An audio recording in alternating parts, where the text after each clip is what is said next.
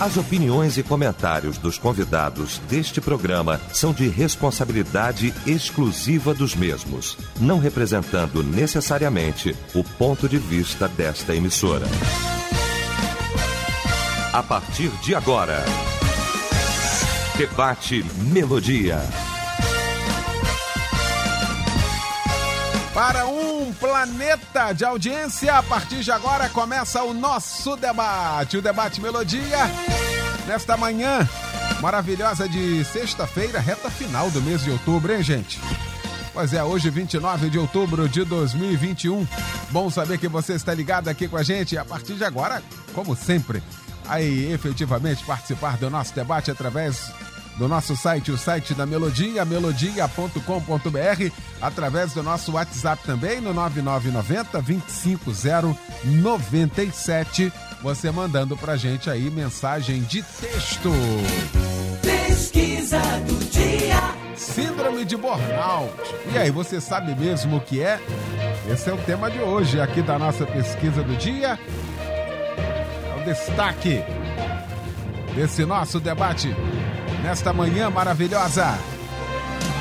Quando a Melodia tem o prazer, a honra de receber para a gente tratar deste assunto mais uma vez aqui no nosso debate. A dama da mesa, minha querida doutora Eni Peniche, nossa amiga querida psicóloga, vai estar participando aqui com a gente, como sempre. Pastor Níger Martins, da nossa Igreja Nova Vida, Ministério é de Deus em Cascadura, e o pastor Rivelino Márcio, da Comunidade Cristã Betesda de Itaguaí. Vamos começar então o nosso debate orando. Pastor Rivelino vai estar orando, abrindo esse nosso debate. Senhor, nós louvamos o teu nome nessa manhã, engrandecemos a ti, ó Deus eterno. E te pedimos sabedoria ao teu servo, pastor Eliel, a cada um de nós, debatedores, para que sejamos instrumentos nas tuas mãos para levar conhecimento, levar a tua palavra e, acima de tudo, Pai, possamos confortar muitas pessoas que não sabem uh, o que é essa síndrome, Pai, mas que hoje vão aprender, Pai. Te agradecemos por tudo, no nome e para a glória de Jesus. Amém. Debate Melodia. Mais uma vez a gente volta a falar deste assunto Há um tempo atrás nós falamos sobre síndrome de burnout. Na verdade, estava aparecendo, estava chegando essa questão. E aí nós fizemos aqui um debate muito esclarecedor. E o tempo passou. A sensação que a gente tem que isso se agravou, muitas pessoas acabou contraindo, ou tendo, ou vivenciando nessa experiência. E hoje a pesquisa pergunta: você sabe o que é? E aí 72% dizendo que não. Então, que a gente já vai começar o nosso debate com esse cenário aqui. Muitas das vezes, talvez você até esteja vivenciando isso sem saber o nome. O que, que é isso? Por que que, estou, por que que acontece isso? Então a gente vai para o debate. Pastor Níger, como sempre, meu irmão, bom demais tê-lo aqui, bom dia. Bom dia, meu pastor, bom dia, amados da mesa, família Melodia espalhada aí pelo mundão, né? Uma honra, um prazer renovado estar aqui. Pois é, Interessante que eu, eu, eu, peguei um trabalho de mestrado da, né, feito na USP, falando sobre. fazendo uma, um compilado de vários temas, de várias uhum. reportagens e vários estudos sobre o termo burnout no Brasil. E uma das coisas que eles chegaram à conclusão é que, mesmo entre os médicos, há uma dificuldade de identificar os sintomas, identificar como burnout. Talvez por isso até uhum. o pessoal tenha tanta dificuldade de entender também a situação, né? até de você caracterizar a, a, o que está acontecendo com a pessoa. O termo burnout é um termo né, de origem inglesa que é como se, como se fosse algo queimado, né, algo que, que passou por um processo de exaustão. A ideia é exatamente essa. Eu lembro de uma imagem que eu vi e que eu acho muito sugestiva, que é de um fósforo completamente queimado. Então é algo que foi que se exauriu, né? se exauriu. As forças se exauriram, ali houve uma combustão ali, é como se você tivesse sido esgotado. Só que está diretamente ligado ao ambiente laboral, ao ambiente do trabalho. E se a gente pensar, né, aí vem uma série de reflexões agora. Se nós pensarmos né, numa perspectiva histórica, em que cada vez mais se exige uma resposta imediata, tem o deadline, que é né, ali você tem que entregar e tem a hora para entregar. E você tem a hora para entregar. E vale a observação, pastor Eliel e Amados, que quando a gente fala isso pode parecer algo distante, Ah, tá falando de algo lá do executivo. Não é verdade. Eu tive ontem numa costureira, porque na, na denominação que eu faço parte, a gente usa a camisa clerical. Então essa camisa tem que ser feita, eu não encontro né, em, em lugar. Então fui lá, fui lá para pegar a camisa que eu pedi para fazer. Ela me entregou a camisa, né? E ela, ela tinha sair, porque ela tinha que fazer não sei quantas camisas que ela tinha que entregar para não sei quem, a 4 horas da tarde. E na hora me veio, ó, ela tá com deadline aqui. Imagina. Que ela tá. Então, uma costureira.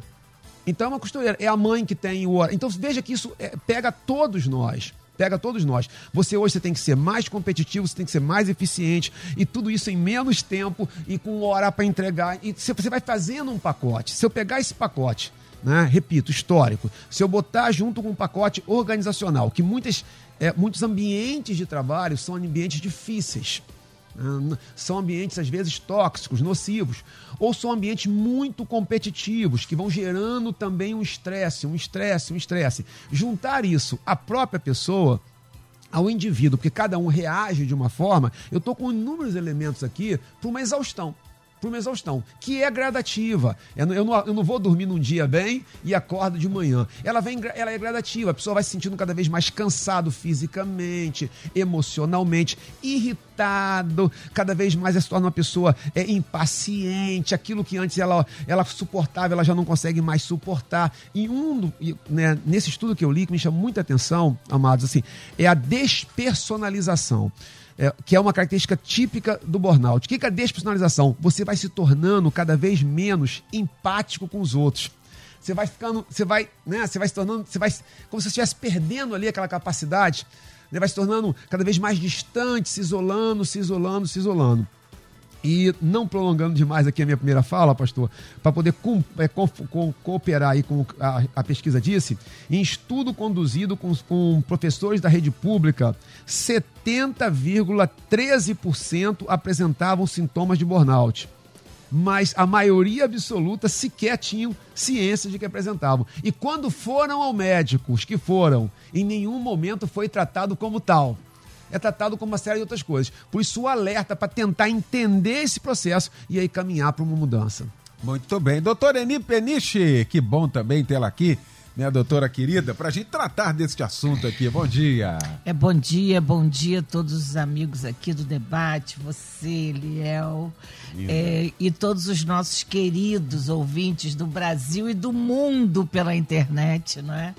Então, realmente é um assunto muito sério, importante e que, como disse o pastor Nígia, às vezes a pessoa está vivendo isso e nem sabe. É, é, é, o mais importante de tudo é a gente saber que é a mesma coisa, síndrome do esgotamento profissional, né? Então, a síndrome do esgotamento profissional, é, é, de acordo com pesquisas, em média, ela afeta de é, três pessoas em dez, né? Uma, essa é a média. Agora, o problema não está está no cenário externo, está no interno dessa pessoa. Por que, que uns são afetados e outros não? Então, isso tem muito a ver com a questão do poder pessoal. Se a pessoa ela tem autossegurança, uma autoimagem positiva, por mais que ela enfrente competitividade no trabalho, por mais que ela seja injustiçada, ela, ela sabe quem ela é e isso vai lhe ela vai conseguir oscilar. Que tem, tem no processo do estresse uma coisa chamada oscilação que é o seguinte: você vem na toda fazendo um monte de coisa, mas é necessário parar, fazer uma coisa completamente diferente para o cérebro fazer a autorregulação do que está fazendo. Senão esgota, esgota a máquina, né? Vem a pane. Então, tem pessoas que, para serem reconhecidas, elas se dão demais. E a gente vive um momento, essa competitividade, parece que ficou bonito, parece que é um elogio. O fulano dizia, eu sou workaholic, né? Parece que é um elogio. Não é um elogio. Ou seja, simplesmente está dizendo que é viciado em trabalho. Então, será que essa pessoa não tem outras coisas na vida? Então, é, é, é aí entra, não é nem questão de ambição, ganância. Falou do deadline, né? Do, do, do, do prazo de entrega de um trabalho, seja lá o que for. Mas é porque a pessoa, é por ter né, dificuldade de saber quem ela é, ela tem dificuldade de dizer não para muitas coisas. Dizer eu não sei, eu não posso. Então ela, ela se esgota, ela se rasga todo, toda, para agradar a todo mundo. A verdade é essa. Ou ela quer muito passar à frente, porque quem passa pelo processo de burnout, o que, que acontece? Essa pessoa, ela própria é competitiva. Ela, ela está na competição. Ela não está sendo atacado por pessoas que estão competindo com ela. Ela compete com o outro e com o seu próprio limite neurofisiológico. Então, isso precisa ser revisto. Por quê? A pessoa, uma, é uma, uma, uma coisa importante de se saber se a pessoa está vivendo isso. É claro e evidente que muitas empresas, muitos lugares exploram a pessoa, mas a pessoa permite. Se existe uma coisa que a pessoa pode controlar, é a relação laboral, de trabalho. Não está bem num lugar, procure para o outro, dá um jeito, né? Então, às vezes a pessoa não pode, realmente. E o que eu acho interessante é que não colocam, não se fala muito do esgotamento da dona de casa, que não deixa de ser um trabalho. Você concorda? Realmente. Meu Deus! Sem fim, por. É, é uma exaustão, especialmente para quem tem filho, é uma exaustão tão grande. Ela tem que cuidar do marido, da casa e tudo. E se trabalhar fora, então, acabou. Então, o, o que eu penso é o seguinte: não vai se mudar como a empresa funciona. Isso, isso é fantasia, não vai. Por quê? A gente vive momentos de uma corrida gananciosa né?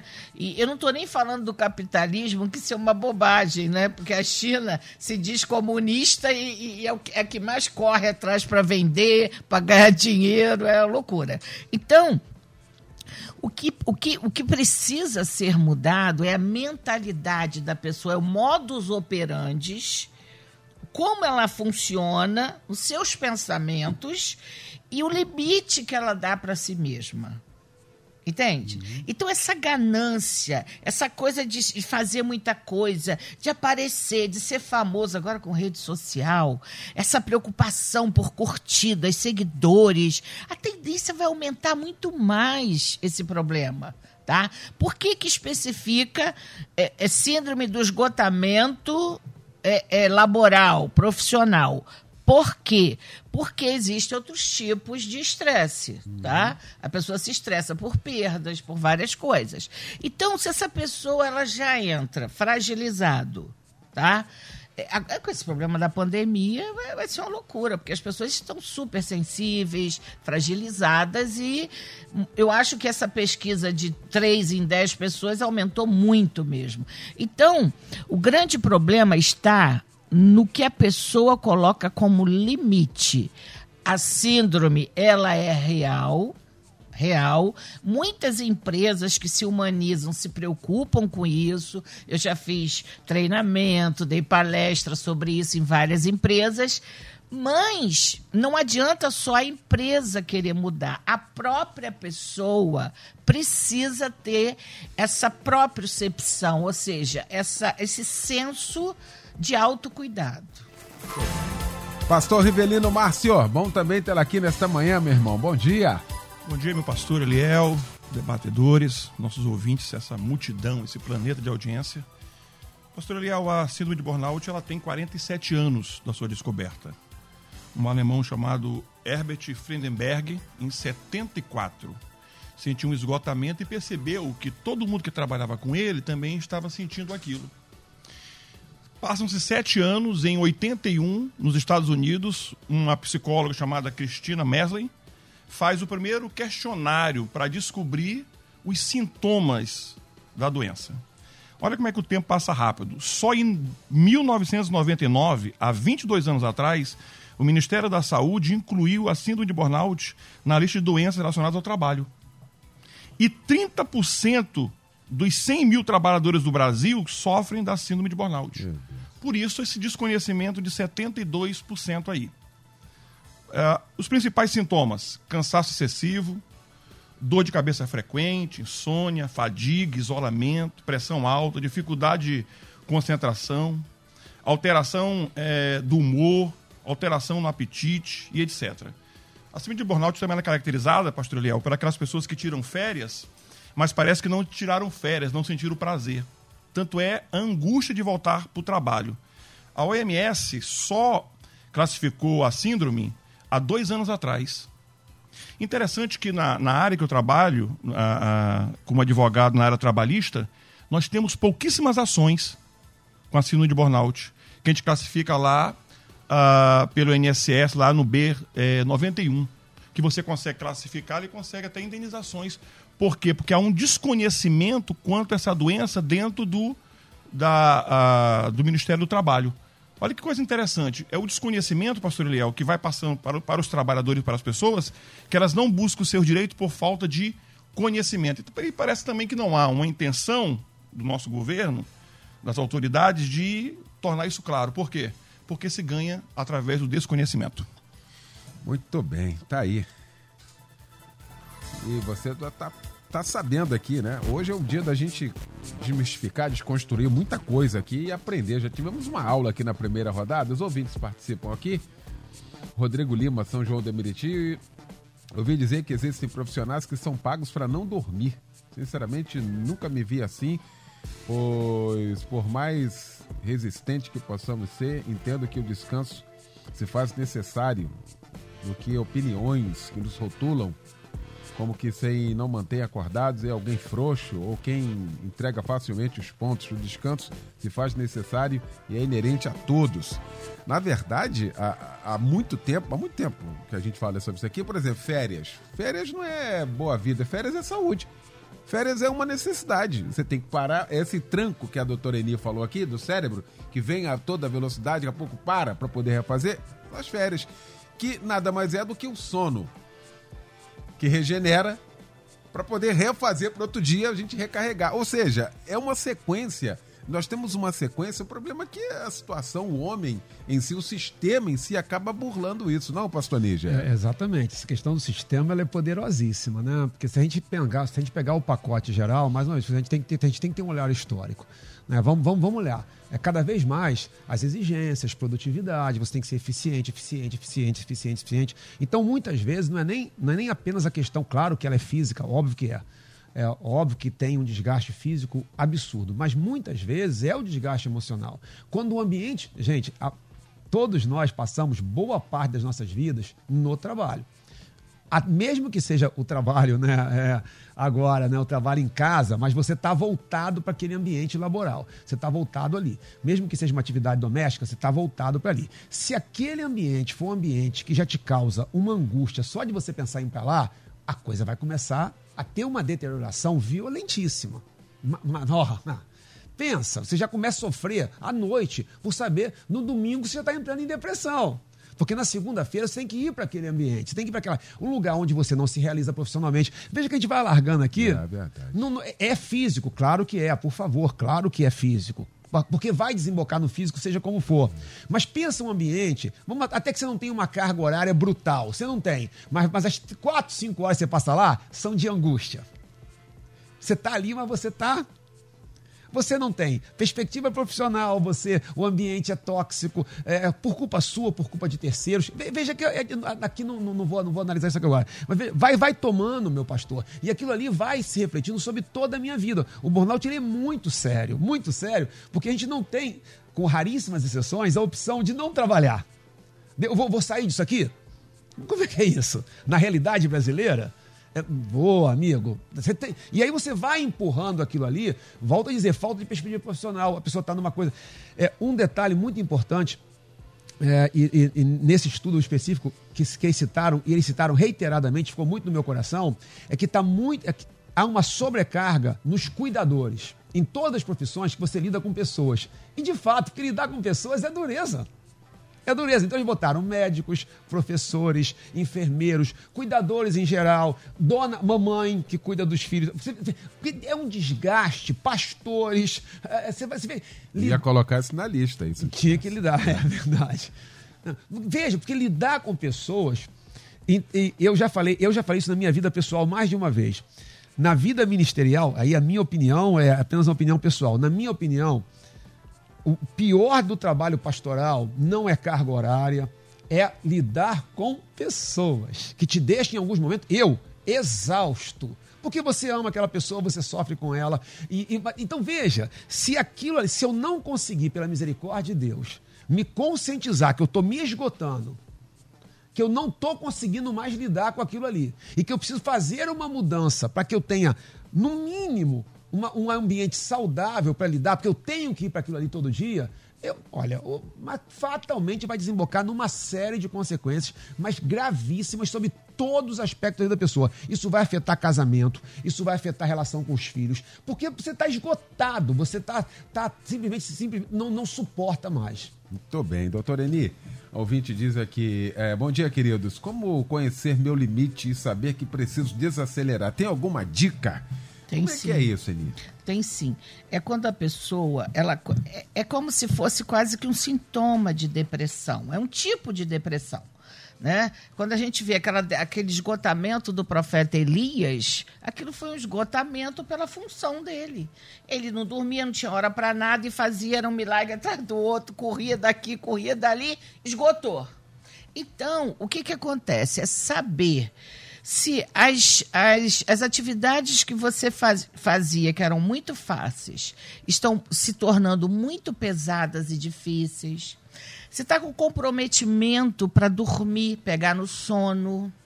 Você está com comprometimento, por exemplo, quando você está fazendo outra atividade que não seja profissional, se você está com o seu pensamento e o seu foco ligado no trabalho como se fossem pensamentos intrusos. É, é, é, é, como se fosse uma compulsão. Porque muitas pessoas, muitos profissionais, eles acabam se viciando naquela adrenalina e, quando percebem, se tornam reféns emocionais e físicos daquilo. Então, agora, isso vai depender também do temperamento, porque se a pessoa tem um temperamento mais introvertido, ela precisa de um tempo para ficar quieta num canto, ela é mais silenciosa. Os, os sanguíneos têm mais facilidade de fazer e tal. Então, como saber? É quando a pessoa já não encontra mais prazer no lazer não encontra mais, não sente prazer em sair para se divertir, para falar bobeira, brincar. Não encontra mais isso. Então, isso é uma forma da pessoa se autodiagnosticar. Por quê? Isso é fantasia achar que a gente vai. Ah, quem trabalha no que ama não trabalha, se diverte. Isso é mentira. Isso aí é brincadeira da rede social. Por quê? Por exemplo, o jogador, ele gosta mesmo é de jogar pelada. Mas ele não se preparou para ter aquela disciplina de treino todo dia, acordar cedo, viajar, ficar fora da família. Eles se esgotam também. E às vezes, o pastor Ninja tava, é, ele fez questão de dizer: não, mas é físico, é físico. O que acontece é que não existe nada no físico que não tenha começado primeiro na tensão mental. Isso é psicossomático. É, essa síndrome do esgotamento profissional é um transtorno psicossomático. Síndrome por quê? Só se chama síndrome uma coisa que tem vários sintomas ao mesmo tempo e que envolve vários segmentos da vida dessa pessoa. Então, quando ela percebe que não tem mais tempo para a própria família e não, e o pior de tudo é quando não tem mais tempo para si, para se cuidar, para cuidar do cabelo, para cuidar da saúde. Então, isso é uma forma de, de, de se perceber e se diagnosticar de que ela está ultrapassando seus limites e que ela está entrando num esgotamento profissional. Porque trabalho precisa ser meio de vida e não meio de morte. Né? Então isso é muito sério. Algumas pessoas entram na fila para apanhar. Por quê? Tem pessoas que elas são, elas, elas foram criadas para serem competitivas, estar tá sempre na frente, serem elogiadas, elas precisam ser aprovadas por todos e tal. Outras pessoas já não são assim, mas se você entra no ambi ambiente de vendas, eu treinei durante 10 anos o, o, o mercado imobiliário do Rio de Janeiro, eu nunca vi um ambiente tão competitivo ali, porque são todos autônomos e um quer estar tá na frente do outro e quando não vende não é, não é exaltado, não é elogiado. Eles ajudam mais quem vende, enquanto que quem não está vendendo não recebe tanta ajuda. Então, é, é ou seja, aquela pessoa, ela não, se ela não tem, se ela não tem estrutura psicossomática, mental, física, para estar naquele segmento, o melhor é que ela dê uma parada para um autoconhecimento, para fazer uma transição de carreira. É o que eu sempre falo: quem simplifica a vida descomplica. Muitas vezes, para ter saúde psicossomática, a pessoa tem que ter uma, tarefas mais simples. Ninguém tem que ser igual ao outro. É, é o que eu falo sempre, né? Se a gente nasceu com semente para ser maçã, não vai ser pera nunca. Só que esse padrão de que todos precisam ter a mesma meta, esse, essa coisa de números e tal, isso deixa algumas pessoas muito mal e outras gostam disso.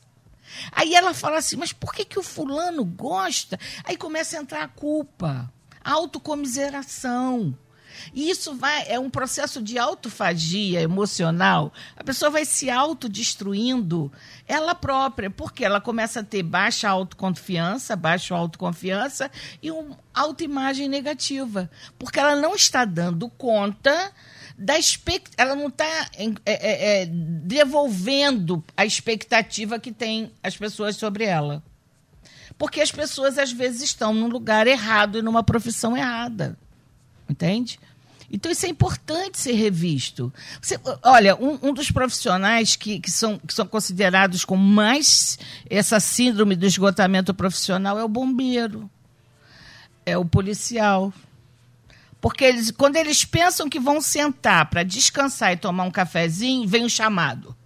O bombeiro é uma loucura, é tudo muito rápido, rápido. Então a pessoa, ela tem que já ter sido neurobiologicamente programado para viver assim e gostar disso. Porque senão não aguenta. É, foi feito um estudo nessas plataformas de, de, de, petróleo, que as pessoas ficam um mês, 15 dias e voltam, que o, os acidentes de trabalho ocorrem no horário contrário ao ritmo biológico da pessoa. Se a pessoa é matutino e for trabalhar à noite, ela, o acidente de trabalho acontece à noite, porque ela fica com reflexo prejudicado. E os vespertinos, o acidente acontece pela manhã, porque pela manhã eles não têm o cérebro funcionando de forma produtiva. Então você imagina um guarda, um, um, um, um guarda é, é, noturno sendo vespertino ou sendo matutino, um guarda noturno vesper, é, matutino, ele vai dormir no trabalho, então ele vai forçar o seu limite para ficar acordado. É verdade. Bom, deixa eu fazer aqui um intervalo rapidinho. Em um minuto a gente volta com essa sequência do nosso debate e eu quero você aqui participando com a gente. Até já! Estamos apresentando Debate Melodia. Pois é, já de volta! Segunda parte já do nosso debate, hoje falando sobre a síndrome de burnout. Isso aí, que aula, né? Primeira parte. Tá começando a segunda agora, estamos discutindo aqui este assunto com a doutora Eni Peniche, com o pastor Níger Martins e também com o pastor Rivelino Márcio. E os ouvintes aqui, a Luciana da Flórida participa, diz assim, bom dia, Eliel e debatedores. Eu acho que eu já tive essa doença alguns anos atrás. Eu estava em exaustão que eu chegava a chorar quando eu acordava de manhã para ir trabalhar. Trabalhei quatro anos, de segunda a sábado, sem férias. Cheguei para minha chefe pedir duas semanas para eu ter um tempo para descansar. Agora estou sofrendo de ansiedade e a cada ataque eu acho que estou tendo um ataque cardíaco. Olha quem está falando aqui de uma questão interna que acaba refletindo aí no físico, né? E a doutora Eni acabou de falar aqui também Nada que aconteça no físico que não tenha começado né, no psicológico. Olha isso. Ah, muito bom esse debate. Meu marido está com esse esgotamento e eu não estava entendendo como ajudá-lo. Porque eu queria também entrar aqui, pastor Nígia, porque aqui a gente vai ter que entrar nessa parte aqui das pessoas que convivem, né? Fico imaginando as pessoas que convivem com uma pessoa que sofre disso, dessa síndrome, que deve ter todo mundo praticamente arrastado, né? Não, pastor Nígia? Não, é, é, é um dado daqui é que 70 e poucos por cento dos peritos, né, médicos, na, na identificação, não identificavam como doença do trabalho, que já está acreditada como doença do trabalho. Você vê, se os médicos não, não identificam, como é que nós vamos identificar? E ela, provavelmente, ao ver o marido num processo de exaustão, começa a pensar: o que será que está acontecendo? Para ser rotulado como preguiçoso é um passo, né? A pessoa está acomodada, a pessoa é preguiçosa. E, na verdade, a pessoa simplesmente não, não, não suporta mais, ela está num processo profundo de exaustão mesmo. A simples perspectiva de ter que ir para aquele ambiente leva ela, ela a um total desgaste emocional, psicológico, físico e, e vai desenvolvendo aí, desembocando numa série de consequências psicossomáticas, físicas, é, etc., familiar. Eu vou dizer, professor, os aspectos familiares disso. Isso vai gerando problemas familiares, isso vai gerando uma série de consequências né, na vida como um todo todo. Imagine um pastor, imagine um pastor que está exausto, que não consiga lidar mais com pessoas, que está no ou ele vai encontrar uma solução, ou ele vai parar, ou ele vai se tratar. O que, que vai acontecer? Essa igreja vai afundar junto com ele, porque ele está ali e você fica empurrando, empurrando, empurrando, sem encontrar uma perspectiva. Você vai encontrar um significado no seu trabalho, uma valorização do trabalho.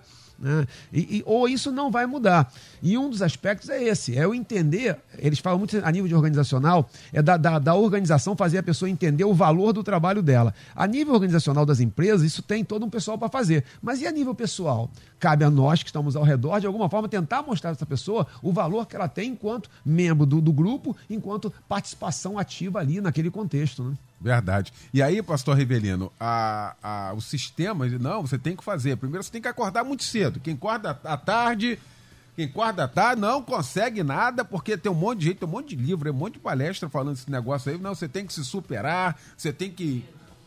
Partir para cima. Para cima. Como é que é isso, pastor Rivelino? Agora você imagina o cara que viaja, a gente aqui no Rio de Janeiro, eu gastei uma hora e meia para chegar aqui na Melodia.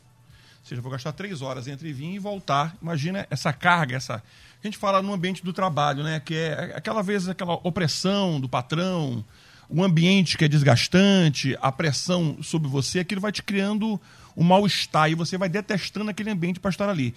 Mas aí, pastor Eliel, e, e, o motorista de ônibus? E aquele que dirige carga perigosa, é, combustível? Eu estava fazendo aqui um cálculo. O cara que dirige, que demora duas horas para ir trabalhar, ele gasta 4 horas por dia, 96 horas por mês, ele passa 4 dias dentro do ônibus, se você for contar. Imagina. Tu imagina. Aí o cara chega no trabalho, o trabalho é extremamente é, é, é estressante, né? Porque é um atride aqui na cima de burnout, né? Que é ansiedade, esgotamento e depressão. Ou seja, o cara chega ali, ele está esgotado. Ele pode ficar ali 4 horas, como ele pode ficar ali 8 horas, não importa a quantidade de horas. Em ele chegar ali, já está estressado já e vai desenvolvendo essa, é, é, essa doença e ninguém consegue entender, pastor Eliel, porque é difícil de identificar. A pessoa acha que é depressão, a pessoa acha que ele é, não quer trabalhar, que ele não, não, não, não, não se esforça. E quando ele vai descobrir, ele está com a síndrome de burnout há muito tempo, não há tratamento para ele. A única solução que ele acha para aquilo é pedir demissão do trabalho, em busca de um outro trabalho. E quando vai para o outro trabalho que é similar àquele, ele vai continuar com a síndrome até encontrar alguém que seja um, um, um médico, um psicólogo, um psiquiatra, que identifica aquela doença. Para corroborar aqui com a sua opinião, o ouvinte aqui, o Adilson, de Valença, assim, há 10 anos trabalhei numa empresa de ônibus que dirigia só à noite para Rio São Paulo e sempre era obrigado a fazer a dobra. Hoje, pastor, a conta chegou. Pressão alta, esquecimento, aos 51 anos de idade. Olha aí o resultado. É, eu fiz muitas viagens, que eu nasci no Acre, então fazia muitas viagens aqui, São Paulo, Rio de Janeiro, desci lá em São Paulo, vinha para cá aquela viagem de madrugada ali, pastor Eliel, do motorista de ônibus ali, naquela Serra das Araras ali, tu imagina aquele povão chovendo, tu imagina a tensão, a pressão sobre ele, porque tem mais um, um agravante aí, pastor Eliel, o horário. Ele tem horário para chegar, ele tem horário para sair. E agora com assalto, com tudo mais. Então, é, o julgar quem está passando por isso é muito fácil. E outra coisa, você acusar que ele está com a depressão é muito fácil, porque é muito similar a depressão com a cima de burnout. Agora, eu, eu aconselharia a muitos que estão nos ouvindo, sentindo isso no trabalho, nesse ambiente laboral, a procurar um especialista. Porque talvez você esteja com a síndrome de burnout que você pode tratar e continuar no seu trabalho. Pode pedir um afastamento de um ano, pastor Leal. O INSS, tudo pago, a gente pode depois falar um pouquinho mais sobre isso, uhum. essa questão trabalhista, e você se tratar. Que às vezes isso tem um tratamento e você pode continuar no teu trabalho. Eu costumo pensar que o trabalho, apesar do que a pastora Eni falou, o trabalho a gente também sente prazer, também tem que sentir prazer. Eu vejo isso em você, pastor Eliel. O prazer que você sente de estar aqui, da responsabilidade muito. que pesa sobre você, mas o prazer, a alegria muito, que você muito. tem. Agora, não, não, não tem um desgaste em cima de você? Muito. Óbvio que tem. Então eu tenho que mensurar esse desgaste. Até onde isso aí é, é, eu posso controlar, até onde eu não posso controlar. Se eu não posso controlar, se é excessivo, eu tenho que acender uma luz aí vermelha. Muito bem. Doutor Eni, hoje, dia 29 de outubro, hoje é o Dia Mundial do AVC. Agora há pouco entrevistei o doutor uh, Francisco Barreira, cardiologista, falando aqui disso. E como isso tem aumentado, como, como o, o alto índice dessas questões no Brasil, sobretudo, ah, e aí a gente chega a uma conclusão de que está tudo interligado esse negócio. Você começa a ter esse, esse, tipo de coisa, você não consegue manter mais nada, a pressão já começa a subir, e daqui a pouquinho o colesterol está alto, e daqui a pouquinho vem. Que loucura, doutor Eni. É verdade. O estresse mata, mas não aparece no atestado de óbito. É. Por quê? Toda doença começa pela tensão mental. Nós temos quatro fases: tensão mental, disfunção orgânica, alteração celular e destruição celular. Então, quando você chega na disfunção orgânica, começa a ter um mal-estar daquele do órgão. Destruição celular já aparece em, em, exames. Aí você vai cuidar só da doença em si, do corpo, mas não cuidou da tensão mental. Ela continua alimentando a doença. Ela passa para destruição celular, que é o câncer, que é a doença autoimune, que são vários detonadores, né? Então, a tensão é a fonte. Se você não cuida da fonte que está alimentando aquela doença, ela vai continuar e vai ser alimentada o tempo todo. Então, estudos têm mostrado que a pessoa pode ter AVC, é, é, infarto, mesmo que não seja hipertenso, mesmo que não seja obeso, mesmo que não tenha é, nenhum quadro, mas dependendo do, da qualidade de pensamentos e responsabilidade, o que, que acontece? Os, os, os, as profissões que mais esgotam uma pessoa é aquela que exige responsabilidade de vidas é, horário. Você não pode fazer o teu horário. Você tem que cumprir horário que te impõe. Então, isso, a responsabilidade. E quanto mais responsável a pessoa é, mais ela sofre. Porque tem pessoas que ligam o botão do dane-se e relaxam. Né? Outras não. Então, o AVC especialmente em mulheres, é muito mais grave por conta de toda a sua modulação hormonal, dependendo da idade, inclusive. Então, o estresse é o detonador de tudo isso. Agora, se você. Você falou uma coisa fantástica, o, o, o Eliel. Hoje, essas redes sociais, esses gurus que estão aparecendo nas redes sociais, você tem que acordar cedo. Você, isso só serve para matutino. Isso não serve para quem é vespertino. E uma coisa, olha, o sono, ele é o remédio para a mente e o corpo como a água é. Então, por exemplo, tem um caso que eu gostaria de, de, de registrar aqui. Você falou no início das férias, da importância das férias. Só que as pessoas agem errado. Quando uma pessoa, quando um profissional vai tirar férias, ele tem que programar uma viagem ou qualquer atividade de lazer três dias, quatro dias depois. Os três primeiros dias é dormindo. Não fazendo nada, nada. E quando retornar das férias, da viagem, retornar três dias antes, porque viagem cansa. É um estresse, é o chamado eu estresse, é um estresse gostoso, mas cansa. O de estresse é o que leva à doença, tá? Então, a pessoa precisa retornar um pouco antes de terminar as férias para ficar de novo dormindo, se repondo, recuperando para voltar ao trabalho. Então a pessoa vai numa pegada com tudo, com tudo, com tudo, e chega lá na frente e cai. Não, não tem como.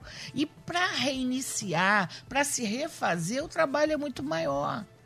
Entende? Então é importante dormir bem. ficar super bem hidratado, evitar tomar água duas horas antes de dormir. Se for tomar remedinho à noite para dormir, tome com um pouquinho d'água. Por quê?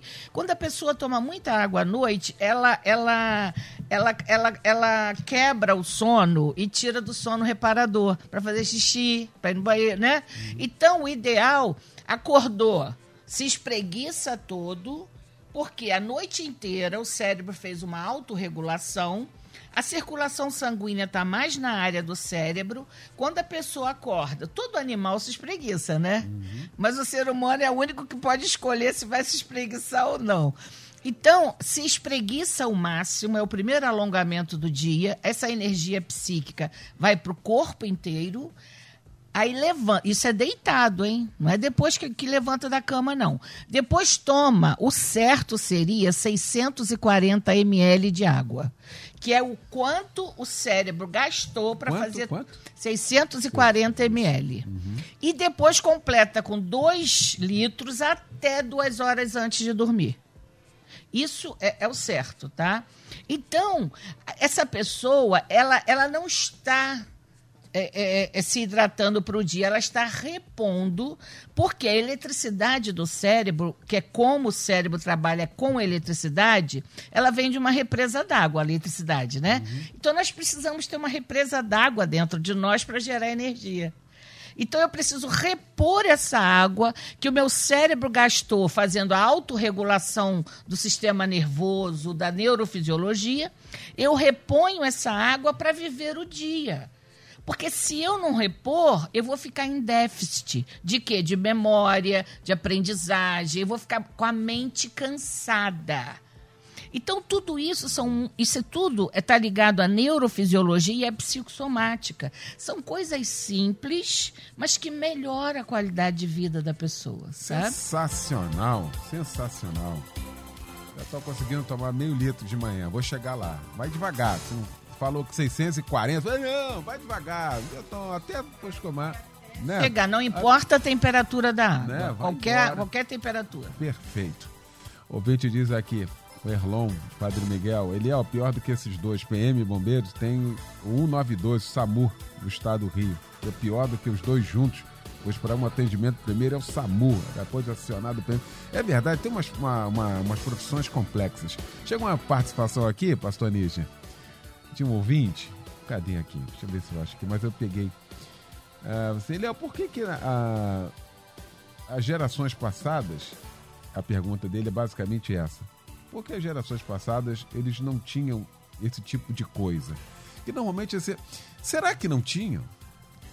Se a gente parar e pensar aqui, pega uma idade média aqui, há 30 anos atrás, alguém chegava com 50 anos arrebentado. O cara tudo. Já pega há 30 anos atrás, uma pessoa com 50 anos. Hoje você pega alguém com 70, meu pai tá com 74, melhor que eu, tô com 50. Ou seja, fazer esse tipo de, de análise, não, por que não tinha? Por que, que não tinha? Não tinha porque a ciência não tinha descoberto. 44 anos, 44, pastor?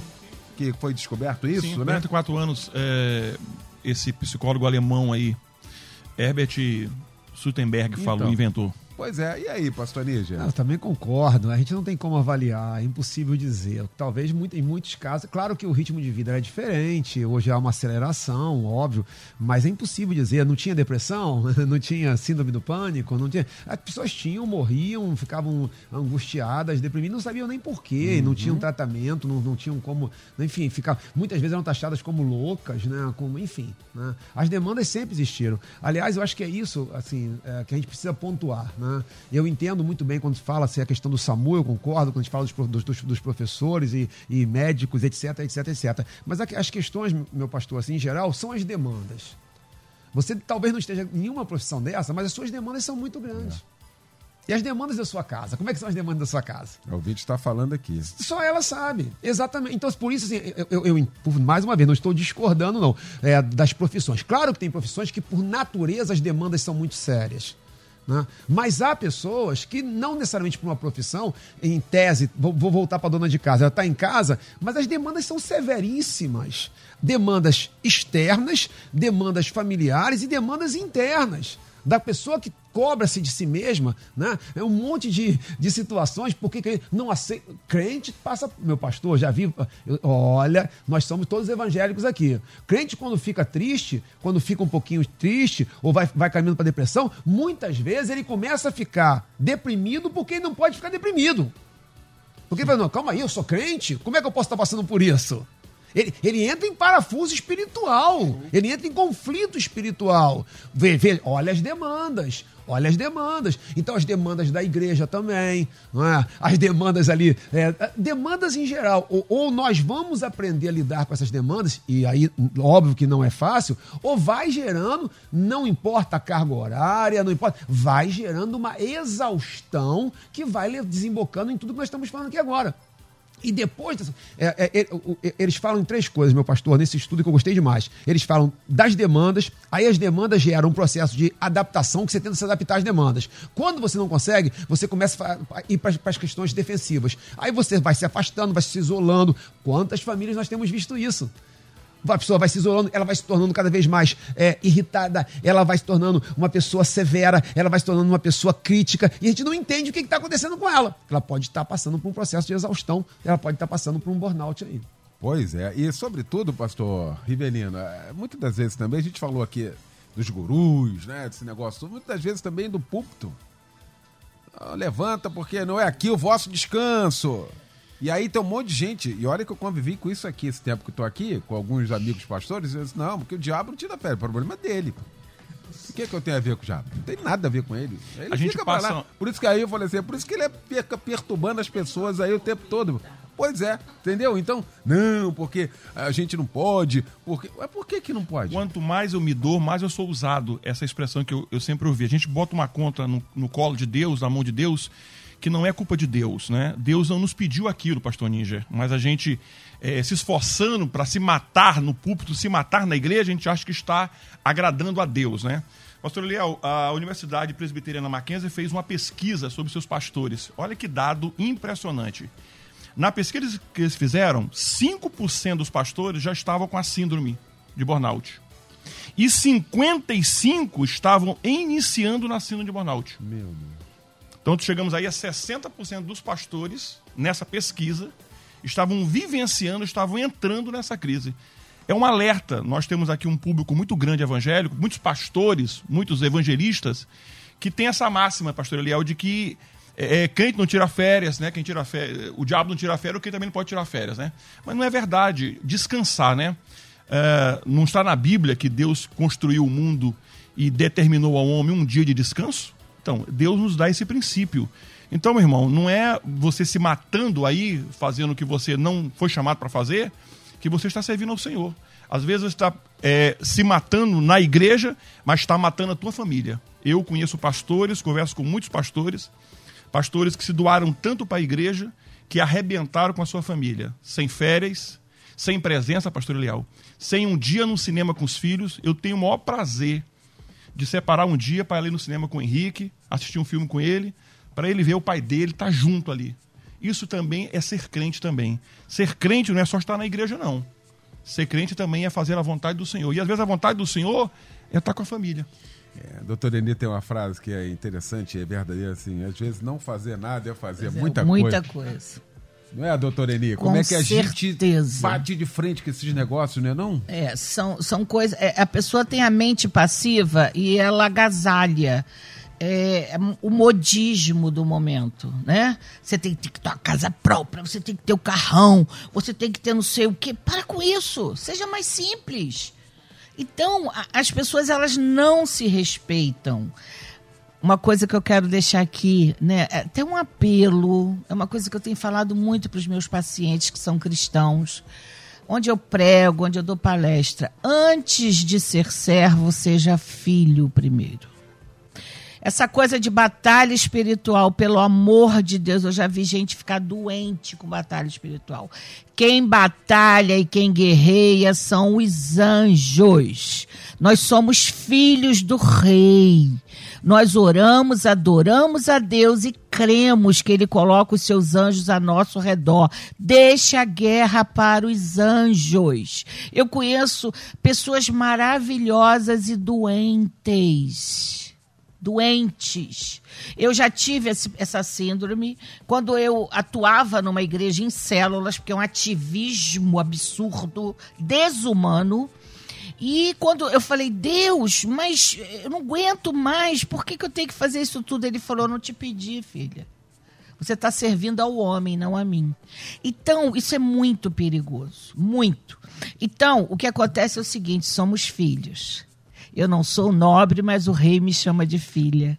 Então, nós precisamos experimentar a paternidade de Deus, que vai nos chamar de acordo com o nosso limite psicossomático para fazer as coisas e aprender, ele vai nos direcionar aos locais de aprendizado. Então eu agradeço por estar falando sobre esse assunto, né? Porque a minha área é neurociência do estresse. Eu fico feliz por isso, de poder ajudar em alguma coisa. E você me encontra lá no Instagram, Enipeniche Oficial. Hoje mesmo eu estarei postando um, um, um, artigo sobre este assunto. Muito bom. Obrigado, Eni, mais uma vez aqui, viu? Doutor Eni, nossa querida amiga, sempre colaborando aqui com a gente, sempre. Obrigado. Pastor Ribelino Márcio, da comunidade cristã Bethesda Itaguaí, na rua Prefeito José Moraes, dia 125, que fica para nós ao final desse debate, meu pastor. Citar um texto da Bíblia, Salmos é, 127, versículo 2: Inútil vos será levantar de madrugada, repousar tarde, comer o pão de dores, pois assim ele dá aos seus amados aqueles que ele ama. Pastor Léo, eu queria mandar um abraço lá pro meu escritório de advocacia. Enquanto eu estou aqui, o escritório trabalha lá. Está funcionando lá. Está funcionando para poupar síndrome de burnout. Então, Isso. eu estou aqui. Um abraço lá pro meu escritório. Prazer estar aqui. E se você se encontra esgotado, procure ajuda. Não é vergonha a gente procurar ajuda, não. Vergonha é não procurar e sofrer e levar todo mundo que está perto de você ao sofrimento junto contigo. Muito bom. Deixa eu aproveitar aqui, antes do pastor Níger, uh, o ouvinte diz aqui, ontem nós fizemos aqui na rádio, como sempre, a rádio na vanguarda desses projetos, o, Outubro Rosa. O doutor Enis já participou várias vezes com a gente. Ontem, uma mesa aqui realmente maravilhosa. A doutora Tainá Moura, mastologista, a pastora Márcia Maciel, da PIB uh, da Vila da Penha, pastor Sérgio Brito. Aí eu vim dizer obrigado, pastor Eliel, pelo incentivo e o debate de ontem sobre Outubro Rosa. Hoje fui e consegui marcar uma mamografia. Graças a Deus, já valeu. Já valeu tudo. Pelo menos uma pessoa, né? Muito obrigado aí pelo carinho e pela confiança também.